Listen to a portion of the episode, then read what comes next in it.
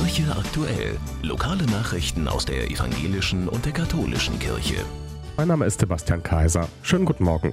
Wer ist Jesus Christus für uns heute? Darum geht es beim Karl-Barth-Abend Mittwoch um 19 Uhr. Er spricht Kirchenrat Prof. Dr. Ralf Frisch, Professor für systematische Theologie und Philosophie an der Evangelischen Hochschule Nürnberg.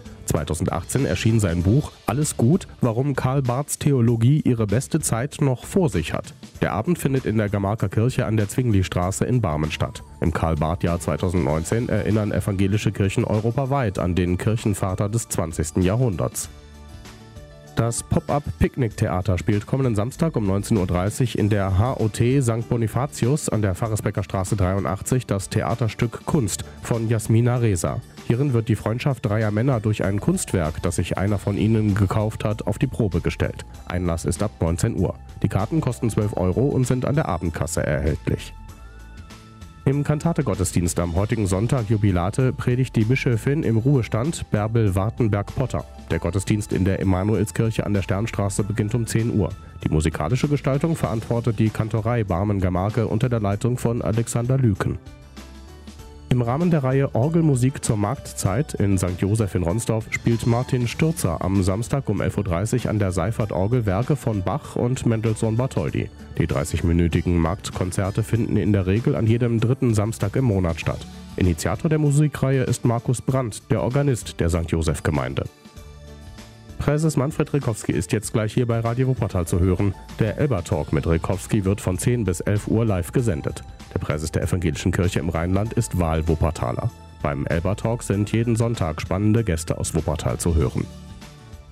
Der Laurentius Chor plant für den Herbst ein gemeinschaftliches ökumenisches Chorprojekt mit dem Chor der evangelischen Stadtkirche Remscheid-Lennep.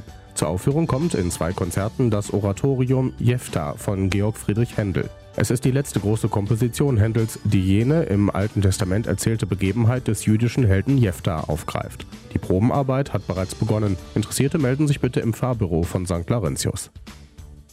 Die Nachwuchschöre der Mädchenchorende führen kommenden Samstag und Sonntag das Singspiel Rotasia auf. In Rotasia sehen alle gleich aus und jeder Bewohner weiß, dass es außer Rotasia kein anderes Land auf der Welt gibt. Prinzessin Schadine bricht schließlich doch auf, um die Fremde zu finden.